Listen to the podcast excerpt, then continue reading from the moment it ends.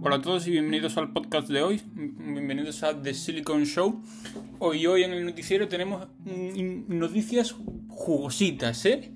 Empezamos con la más fuerte, que normalmente la dejo siempre para el final, pero por la importancia que tiene, creo que merece echar la primera hoy. Y es que la CEO de YouTube, Susan Wojcicki, o como se pronuncia, deja después de nueve años como CEO y 25 años de trabajo, pues deja el puesto diciendo que va a empezar una nueva etapa centrándose en su familia, salud y proyectos personales que, le hacen ilusión. Es, lo que ha puesto en un tweet y obviamente en un comunicado en la página de YouTube.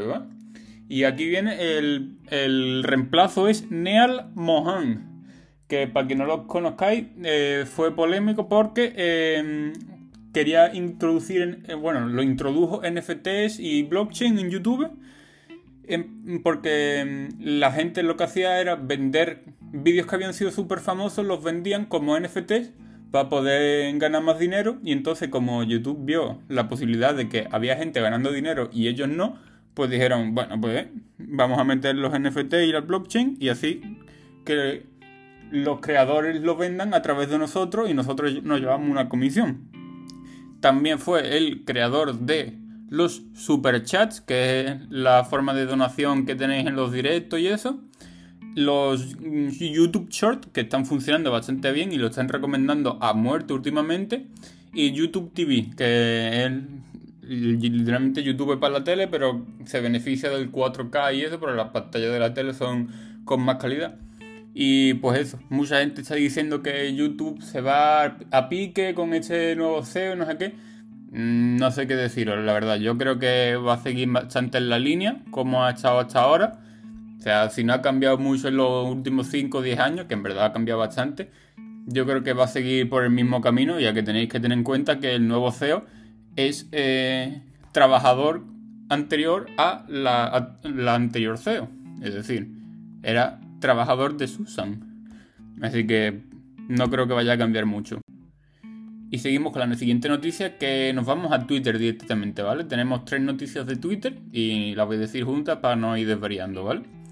Tenemos eh, un trabajador de Twitter que ha sido despedido, creo que es de los más relevantes, porque eh, Elon Musk preguntó que por qué sus tweets no tenían tanta repercusión actualmente y el gigachat de la persona que ha sido despedida le respondió que, bueno, que Elon Musk no estaba siendo tan relevante como lo había sido anteriormente cuando compró Twitter o cuando lo iba a comprar.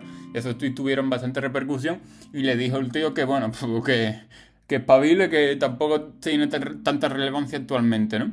Y por eso los despidió. Luego, eh, ¿os acordáis de que anterior, en el anterior episodio creo que fue, os dije que mm, con el Twitter Blue ese, que era el Twitter para tener verificado y era de pago, creo que eran 7 euros y 8 euros al mes. Vale. Pues una de las funciones eran era que mm, podías publicar vídeos más largos, ¿no? Bueno, pues lo que la está haciendo la gente con, el Twitter Blue es literalmente publicar películas enteras en Twitter.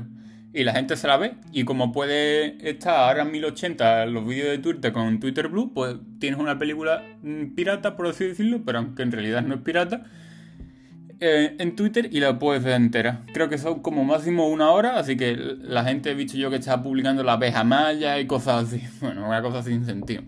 Y a partir del viernes, la última noticia que tengo de Twitter es que ¿Sabéis la autentificación en dos pasos esta que llega un mensajito al móvil? Bien, pues a partir del viernes este que viene, no lo vamos a tener todo, solo lo va a tener eh, las personas que hayan pagado el Twitter Blue. Mm, para sacar más dinero, para recaudar y la, cosa que no veo nada, pero que nada bien, porque es una cosa que de seguridad y debería tener toda persona.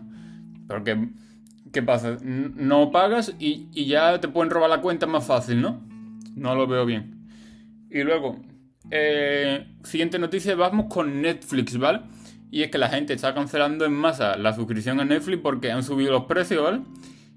Y, eh, y, no solo que hayan subido los precios, sino que...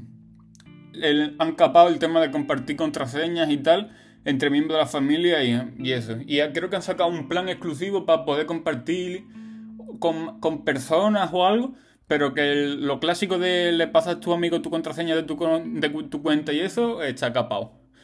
Y casualmente se disparan la descarga de las series y pelis piratas. es gracioso porque la gente cancela su suscripción a Netflix y ¿a dónde van? No van a otra plataforma, quieren ver sus películas de Netflix o sus series, lo que sea, y lo que hace es, pues, pues me voy a internet, escribo la película y me la descargo o me la veo en una página pirata viéndome 3.000 anuncios, pero es lo que hay. Y luego Netflix en Latam, eh, es decir, Latinoamérica, lo han puesto más barato. Es decir, porque no estaría nadie suscribiéndose, porque teniendo en cuenta que los precios estaban ajustados para como si fuera Europa, teniendo en cuenta el salario mínimo y, normal de LATAM, eh, nadie iba a poder pagarlo, así que lo han puesto más barato y claro, ya tienen la noticia de, ojo chicos, hemos bajado eh, los precios y lo dejan como, lo hemos bajado los precios pero no especifican el LATAM y ya todo el mundo se cree que es en general y vuelven más gente a Netflix.